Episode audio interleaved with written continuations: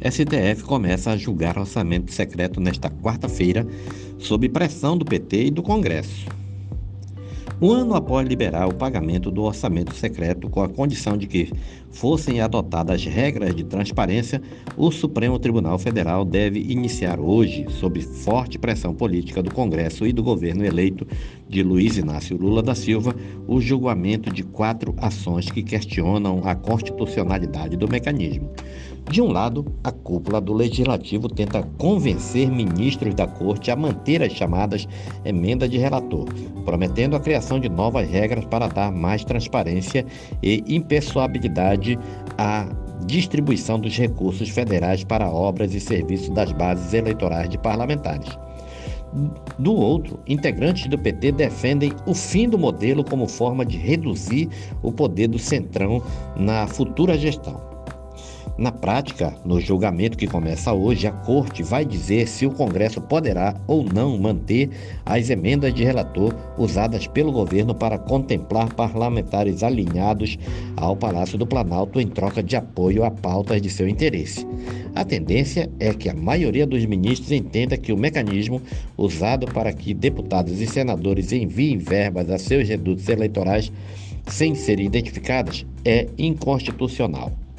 Pelo mapa atual de votos feito nos bastidores da Corte, podem votar neste sentido, além da presidente do Supremo, Rosa Weber, relatora do caso, os ministros Gilmar Mendes, Edson Fachin, Luiz Roberto Barroso, Carmen Lúcia, Alexandre de Moraes e Luiz Fux.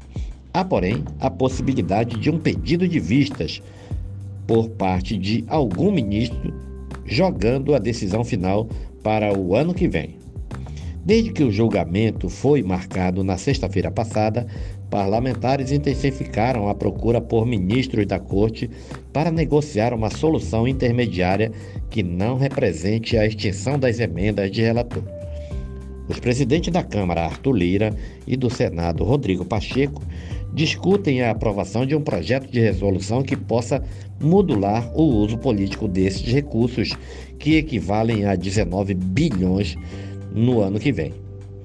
Hoje, os valores são direcionados para deputados e senadores do alto clero, os presidentes das casas e líderes de partidos maiores, que distribuem entre os demais parlamentares sem critérios objetivos e de forma desigual.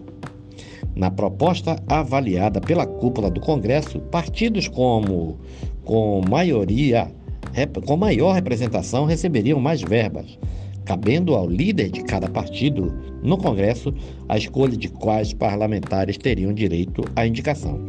A ideia é criar um critério matemático de distribuição, já que hoje o dinheiro é repartido em negociações políticas, inclusive para votações.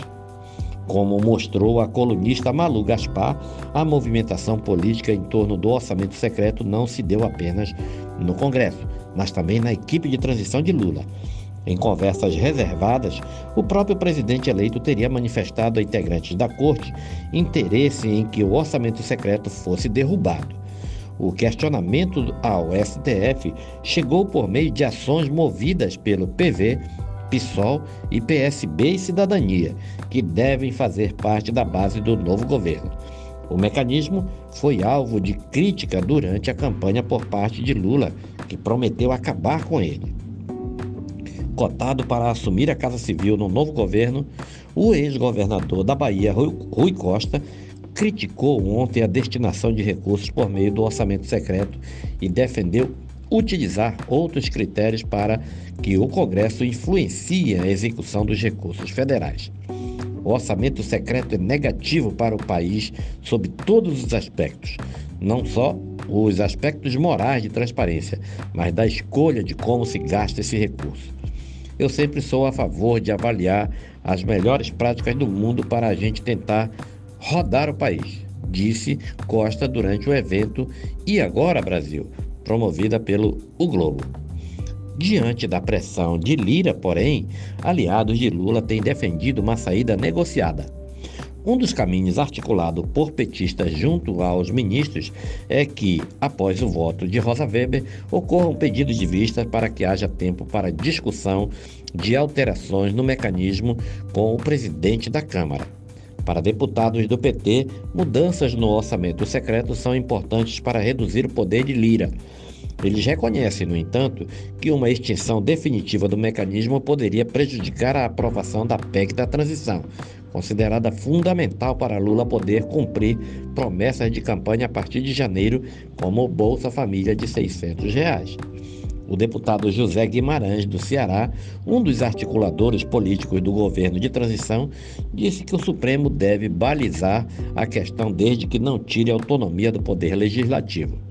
Eu prefiro sempre, como sou do parlamento e gosto de, do parlamento, que as saídas para o Brasil sejam feitas via negociações políticas entre o executivo e o legislativo, afirmou ele.